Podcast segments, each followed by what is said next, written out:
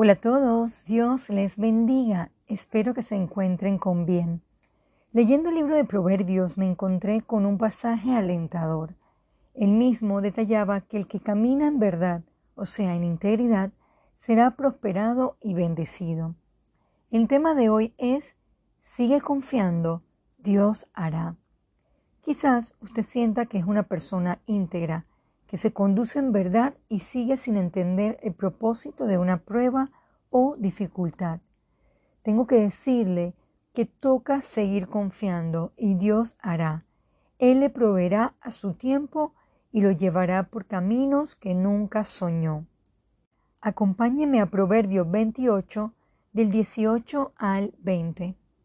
El que en integridad camina será salvo, mas el de perversos caminos caerá en alguno.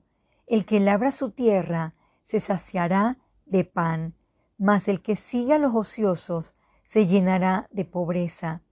El hombre de verdad tendrá muchas bendiciones, mas el que se apresura a enriquecerse no será sin culpa. Tenga presente que Dios no desampara a sus hijos. Muchos pasajes nos recuerda esa promesa de provisión por parte de nuestro Padre Celestial. Sigamos leyendo Proverbio 28 del 25 al 26. El altivo de ánimo suscita contiendas, mas el que confía en Jehová prosperará.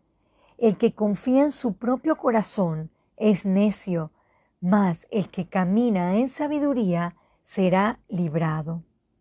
¿Se está usted preocupando por el futuro? Siga confiando. Créame, Dios hará. Vayamos también a Proverbio 22, versículo 4. Riquezas, honra y vida son la remuneración de la humildad y del temor de Jehová.